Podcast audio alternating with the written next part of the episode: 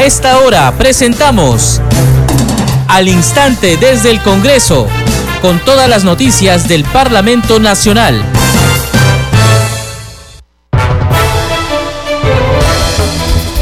Bienvenidos, esto es Al Instante desde el Congreso. Hoy es viernes 8 de julio del 2022. Mi nombre es Perla Villanueva. En los controles se encuentra Franco Roldán. De inmediato vamos a conocer nuestros titulares. La Comisión de Constitución aprobó por mayoría el dictamen de la Ley de Reforma Constitucional que incorpora el artículo 7b en la Constitución Política del Perú, el cual establece que el Estado promueve el acceso equitativo y descentralizado a una vivienda adecuada a través de un viable financiamiento público o privado.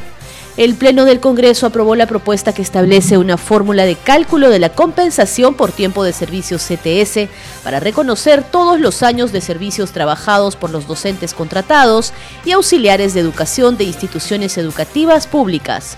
La representación nacional también aprobó eliminar el límite de edad máxima para el ejercicio de la docencia universitaria en la Comisión de Constitución se aprobó por amplia mayoría el predictamen de resolución legislativa del Congreso, restituyendo la vigencia del Estatuto del Servicio Parlamentario, que modifica diversos artículos con la finalidad de asegurar el ingreso meritocrático de personal idóneo al Congreso de la República.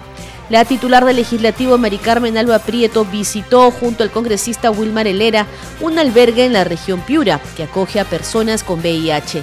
Esto como parte de su agenda de trabajo en esta región. Y el Parlamento continuará este martes 12 de julio el debate en el Pleno sobre el retorno de la bicameralidad.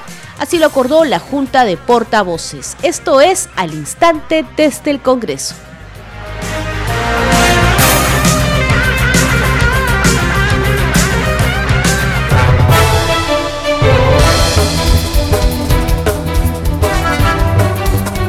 A contarles que el Pleno del Parlamento aprobó la propuesta que establece una fórmula de cálculo de la compensación por tiempo de servicio CTS para reconocer todos los años de servicios trabajados por los docentes contratados y auxiliares de educación de instituciones educativas públicas. Escuchemos al congresista Esdras Medina, presidente de la Comisión de Educación encargado de sustentar esta norma. El texto sustitutorio ley que reconoce la compensación por tiempo de servicio a los docentes contratados y a los auxiliares nombrados y contratados de educación. Artículo 1. Objeto. La presente ley tiene por objeto reconocer la compensación por tiempo de servicio CTS a los docentes contratados de la ley 3328, modificado por la ley 31271 y a los auxiliares de educación nombrados y contratados comprendidos en la ley 3493, considerando todo el tiempo de servicios oficiales trabajados, así como disponer su implementación en forma progresiva. Artículo modificación de la ley 31278, ley que modifica el artículo 2 de la ley 3328, ley que establece medidas en materia educativa y dicta otras disposiciones. Artículo 2, derechos y beneficios. El profesorado contratado en el marco del contrato de servicio docente perciben los siguientes conceptos. Compensación por tiempo de servicio. El profesor contratado recibe una compensación por tiempo de servicio CTS, lo que se otorga al momento de la finalización de su vínculo laboral a razón del 100% de su, remuneración íntegra mensual, RIM por año o fracción de la totalidad de los meses y días de servicios trabajados. La representación nacional también aprobó eliminar el límite de edad máxima para el ejercicio de la docencia universitaria. Dicha propuesta legislativa materia de debate contiene dos artículos y dos disposiciones complementarias finales, cuyo texto legal obra en sus respectivas plataformas digitales. La presente propuesta legislativa tiene como propósito modificar el cuarto párrafo del artículo 84 de la Ley 3220, Ley Universitaria. De esta forma se determina que no haya límite de edad para el ingreso ni cese en el ejercicio de la docencia universitaria. Cabe señalar que la restricción de edad para el cese no responde a la, a la realidad actual de la salud física y mental en nuestro país. Sin embargo, el Consejo Universitario evaluará la continuidad del docente condicionada a la verificación de su estado de salud física y mental a cargo de una junta médica. Del análisis y revisión de la normatividad vigente se evidencia que con la aprobación de la presente propuesta legislativa no se contraviene ninguna disposición legal de nuestro ordenamiento jurídico, sino más bien guarda concordancia y se complementa con lo normado por la Constitución Política del Perú y por los dispositivos legales citados en el presente dictamen. El Pleno del Congreso también se aprobó el dictamen que propone declarar feriado nacional el 6 de agosto, día de la conmemoración de la batalla de Junín. Aquí la sustentación a cargo de la presidenta de la Comisión de Trabajo, Isabel Cortés. El propósito de esta iniciativa legislativa es reconocer el aporte histórico y político de la batalla de Junín eh, en el logro de la independencia del Perú y de América. Por esta razón, la batalla de Junín, eh, como hecho emblemático para el Perú y, y en víspera de cumplirse el año 2024, su bicentenario, se enmarca como suceso histórico universal siendo necesaria y obligatoria la concientización a nuestra nación sobre su importancia y trascendencia a través de la declaración del 6 de agosto de cada año como feriado eh, no laborable. Con motivo de conmemorar esta gesta de libertad y dignidad eh, en términos eh, económicos, al declararse como feriado nacional y estar en calendario de conmemoración de hechos históricos, permitiría dinamizar el turismo en la región de Junín con el desarrollo de múltiples actividades desde la sociedad civil y diversas instancias del gobierno nacional, regional y local. En ese sentido, eh, señor presidente, el dictamen estoy sustentando tiene como objetivo eh, garantizar sobre la importancia y trascendencia histórica, política, económica y, y social y cultural de la batalla de Junín como hito en el aporte de consolidación de la independencia de nuestro Perú y América. Eh, institucionalizar el 6 de agosto de cada año feriado nacional en conmemoración de la batalla de Junín, ley que permitirá consolidar la identidad de, de integridad, integración de la población a nivel nacional y local y, regional a través de las manifestaciones festivas de diversas índole que permitirán la, la promoción de turismo local, nacional e internacional a este departamento. El instante desde el Congreso nos vamos de inmediato hacia la región Piura porque la presidenta del Congreso, Mari Carmen Alba Prieto, realiza una visita al distrito de Tambo Grande en esta región. Ahí se encuentra escuchando la demanda de los regantes, así como también de la población. Vamos a escuchar. Gracias por tener la oportunidad de estar aquí y escuchar a cada uno de ustedes sus pedidos, inquietudes, problemática de cada uno de sus centros poblados, de su distrito, su provincia. Los he escuchado a todos, la mayoría tienen los mismos pedidos, los mismos problemas. Estos no son solo problemas de Campo Grande. Estamos con el Congreso haciendo sesiones descentralizadas, tanto las comisiones ordinarias como especiales. Y nuestra semana de representación ya no solamente hacemos sesiones de representación, eh, no solo visitamos regiones de la región a la que hemos pertenecido, que pertenecemos, a la que hemos sido elegidas, sino que podemos ir a otras. Por ejemplo, yo he estado la última semana de representación en el Cusco, la anterior en Huancavelica, también he estado en Chiclayo, y los problemas efectivamente son similares. En primer lugar, para el tema del CAS COVID, aquí de nuestro amigo Ricardo, el doctor, hemos aprobado esta semana el CAS COVID permanente.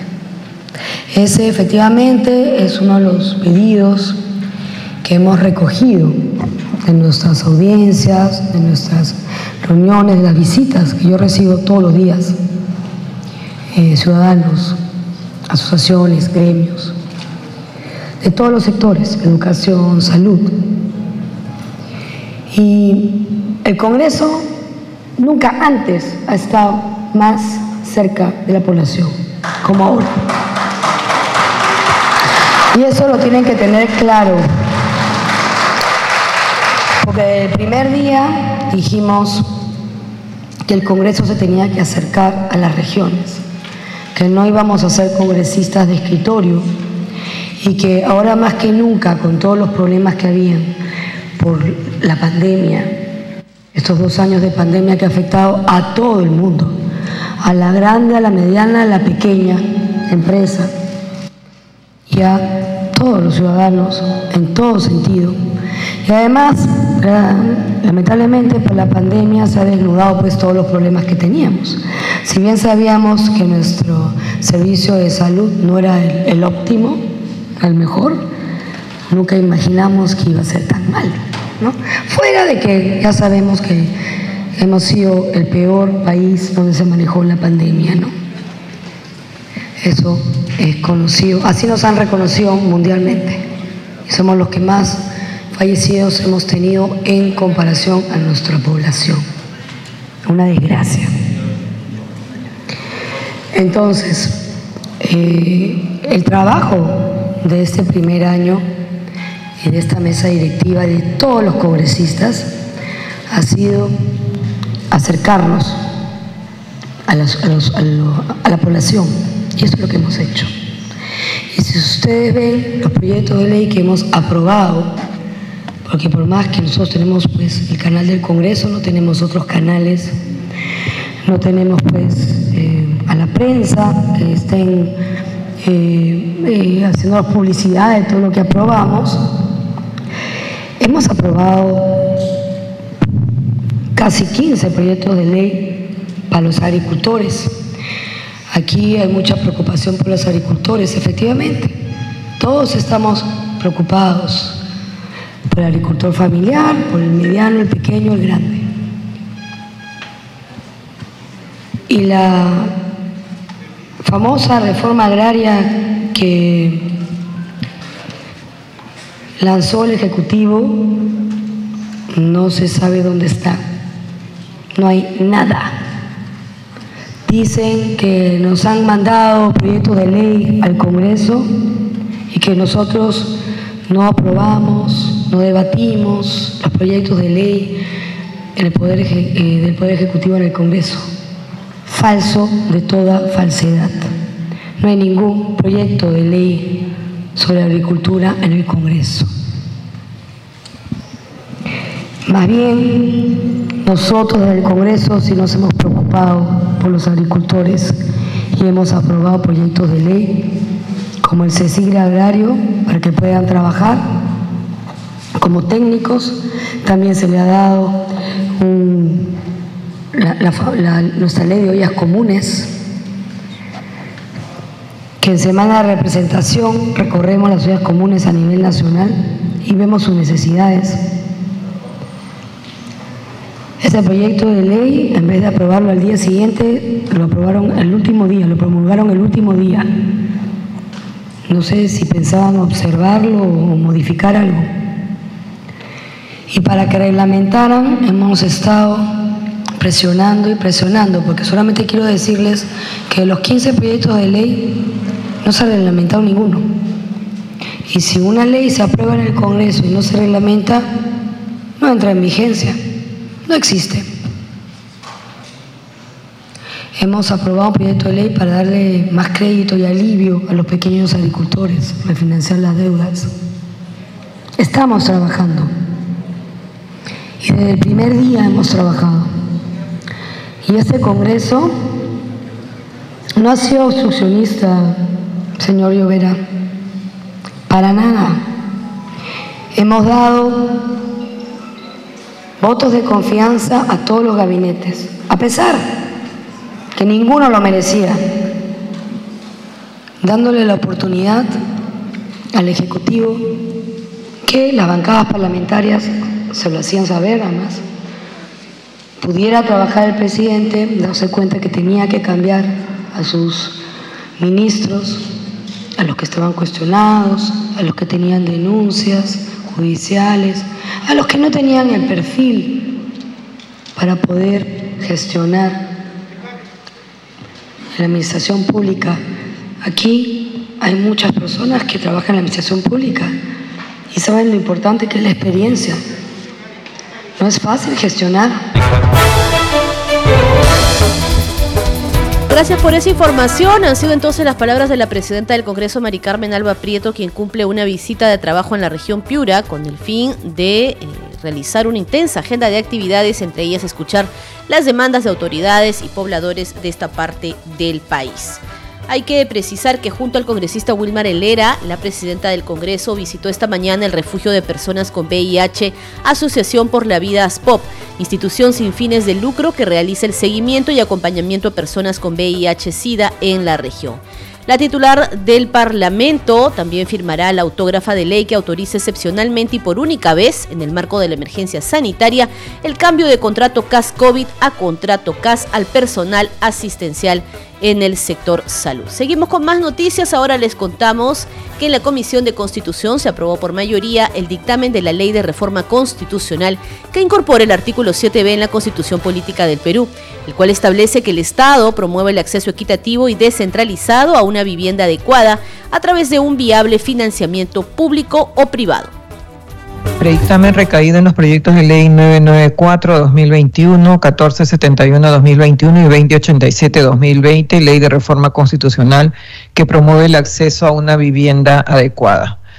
Esta presidencia no podía culminar el periodo anual de sesiones 21-22 sin dejar de analizar y presentar un dictamen sobre un tema sensible, necesario y vital para el ser humano, como es el de fomentar el acceso a una vivienda adecuada.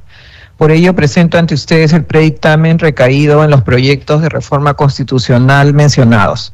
La vivienda permite a una persona habitar de forma privada, segura y en paz. Es pues un elemento de innegable importancia y necesario para el desarrollo y bienestar humano. A través de ella es posible el ejercicio, desarrollo, disfrute y protección de otros derechos fundamentales como la vida, la salud, la intimidad, la paz y la tranquilidad, entre otros.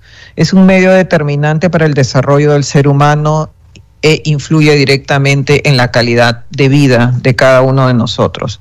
Por su importancia para poder ejercer los derechos fundamentales es taxativamente es reconocida como un derecho humano en diversos instrumentos internacionales como el Pacto Internacional de Derechos Económicos, Sociales y Culturales, la Convención sobre los Derechos del Niño, la Convención sobre los Derechos de las Personas con Discapacidad, entre otros, y también lo está en nuestra jurisprudencia constitucional. En instante desde el Congreso les contamos que el parlamentario por Huancavelica de la bancada Perú Libre Alfredo Pariona Sinche presentó el proyecto de ley que suspende la pensión vitalicia de expresidentes en los casos de acusación fiscal por delito de función, organización criminal y o lavado de activos vencido el plazo del antejuicio constitucional. La presente iniciativa legislativa propone incorporar nuevas causales de suspensión de la pensión vitalicia para expresidentes de la República, así como limitar las hipótesis de su otorgamiento. Con esta norma, este beneficio quedará suspendido para los expresidentes que el Congreso haya presentado acusación constitucional. Además, se aplicará la suspensión en los casos de los expresidentes que sean objeto de acusación fiscal por delito de función, organización criminal y o lavado de activos, vencido el plazo de cinco años del antejuicio constitucional.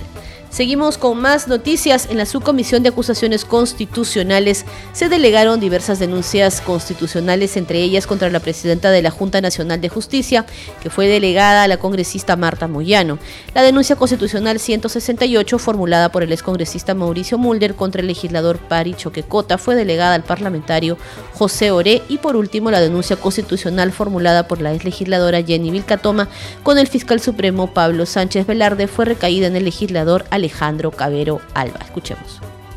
Eh, colegas congresistas, vamos a delegar las denuncias constitucionales. La denuncia constitucional 070 formulada por el ciudadano Javier Idelfonso Adracien Carreño contra la presidenta de la Junta Nacional de Justicia, Luz Tello Valcárcel de Ñeco, y los miembros de, de la Junta Nacional de Justicia, Henry Ávila Herrera, Aldo Vázquez Ríos, Imelda Tumialán Pinto, Antonio de la Asa Barrantes, María Zavala Valladares y Guillermo Torberri Villarán por la presunta comisión del delito de omisión, rehusamiento o demora de actos funcionales tipificados en los artículos 377 del Código Penal. La denuncia constitucional 079 ex 421 va a ser delegado a la congresista Marta Moyano. Colegas congresistas, la denuncia constitucional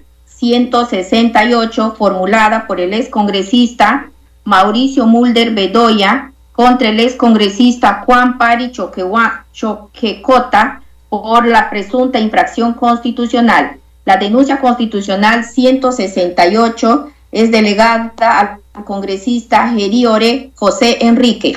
Colegas congresistas, la denuncia constitucional 197 ex 266 formulada por la excongresista Jenny Vilcatoma de la Cruz contra el fiscal supremo Pablo Sánchez Velarde por la presunta comisión del delito de omisión, rehusamiento o demora de actos funcionales tipificado en los artículos 377 del Código Penal, se va a delegar la denuncia constitucional 197 ex 266 al congresista Cabero Alba Alejandro Enrique. Denuncia constitucional 197. Colegas congresistas, se consulta si hay oposición a la designación de las, de las delegaciones de las denuncias constitucionales 079, 168 y 197. No habiendo oposición, la propuesta ha sido aprobada por unanimidad. En tanto, en la sesión de la Comisión Especial COVID-19, el director general del Centro Nacional de Epidemiología, Prevención y Control del Ministerio de Salud, Julio Ruiz, informó que en la actualidad se han detectado 18 casos de pacientes que contrajeron el virus de la viruela del mono en el país. Pero ya el día de ayer el Ministerio de Salud definió que tiene 18 casos y eso es lo que vamos a ver ahora. Estos son los escenarios que tenemos. Actualmente el escenario en el Perú es el escenario 2, casos importados con transmisión comunitaria local. Se encuentra solamente en ocho distritos de Lima Metropolitana y esperamos tener entre 6 y 149 entre casos 149 entre casos entre casos importados y autóctonos y, y como, como estrategia estamos haciendo búsqueda activa comunitaria ¿no? en, en, eh, en centros centinelas como los CERIS, los WAMS y la búsqueda activa entre pares y también como una búsqueda activa institucional la vigilancia epidemiológica en población general a través de los consultorios en los servicios de salud. Este para mostrarle los ocho distritos, los ocho distritos que tenemos, ¿no? Donde se han identificado casos de, de viruela del mono, ¿no? Tenemos San Martín con seis, o Los Olivos con uno, Santiago de Surco con dos, eh, Santa Anita, eh, Santa Anita con uno, San Miguel y Jesús María con un caso, Lima Cercado con tres y Pueblo Libre tres. En total son 18 casos los que vamos a referir. Congreso en redes. A esta hora Danitza Palomino tiene información que compartir con nosotros. Adelante Danitza. Muchas gracias, Perla. Vamos a dar cuenta de las publicaciones en redes sociales. Iniciamos con la cuenta de la presidenta del Congreso, Mari Carmen Alba. Dice, llegamos a Piura. Tuve el honor de ser recibida por una comitiva de luchadoras mujeres para recoger juntas las demandas de los ciudadanos, fiscalizar la reconstrucción de las zonas afectadas por el niño costero y otras actividades que ayuden a la región a salir adelante. Vamos ahora con la publicación de la Comisión de Constitución. Dice, ahora se aprueba por mayoría el dictamen de ley de reforma constitucional que incorpora el artículo 7b. El Estado promueve el acceso equitativo y descentralizado a una vivienda adecuada a través de un viable financiamiento público o privado.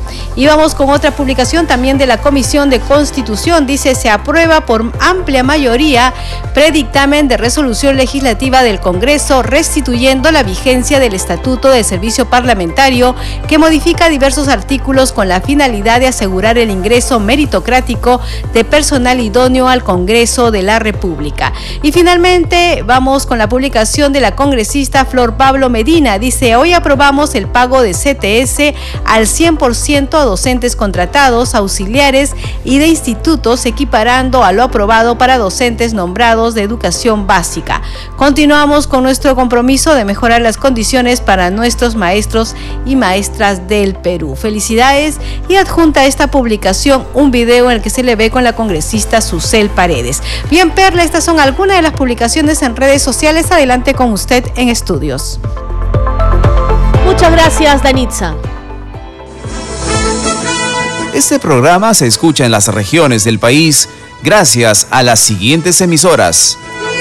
Radio Inca Tropical de Abancaya Purímac, Cinética Radio de Ayacucho, Radio TV Shalom Plus de Tingo María, Radio Madre de Dios de Puerto Maldonado, Radio TV Perú de Juliaca Puno, Radio Amistad de Lambayeque, Radio El Pueblo de Ayacucho, Radio Satel Perú de Lampa en Puno, Radio La Voz del Valle de Aplao en Arequipa, Radio Estar de Moyendo en Arequipa, Radio Gaceta Ucayalina Online, Radio Líder de la Unión en Piura, Radio Victoria de Ocros en Huamanga, Ayacucho. Enseguida, los titulares de cierre. La Comisión de Constitución aprobó por mayoría el dictamen de la Ley de Reforma Constitucional que incorpora el artículo 7b de la Constitución Política del Perú, el cual establece que el Estado promueve el acceso equitativo y descentralizado a una vivienda adecuada a través de un viable financiamiento público o privado. El Pleno del Congreso aprobó la propuesta que establece una fórmula de cálculo de la compensación por tiempo de servicios CTS para reconocer todos los años de servicios trabajados por los docentes contratados y auxiliares de educación de instituciones educativas públicas. La representación nacional también aprobó eliminar el límite de edad máxima para el ejercicio de la docencia universitaria en la Comisión de Constitución se aprobó por amplia mayoría el predictamen de resolución legislativa del Congreso, restituyendo la vigencia del Estatuto del Servicio Parlamentario, que modifica artículos con la finalidad de asegurar el ingreso meritocrático de personal idóneo al Congreso de la República. La titular del legislativo, Mari Carmen Alba Prieto, visitó junto al congresista Wilmar Helera un albergue en la región Piura que acoge a personas con VIH, esto como parte de su agenda de trabajo en esa región y el Parlamento continuará este martes 12 de julio el debate en el Pleno sobre el retorno de la bicameralidad, así lo acordó la Junta de Portavoces. Muchas gracias por su compañía, nos reencontramos con más noticias el lunes. Buen fin de semana. Hasta aquí, al instante desde el Congreso con todas las noticias del Parlamento Nacional.